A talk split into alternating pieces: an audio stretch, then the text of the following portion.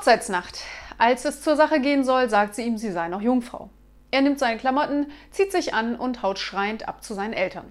Sein Vater, äh, was machst du denn hier? Es ist deine Hochzeitsnacht. Er erklärt, Vater, sie ist noch Jungfrau.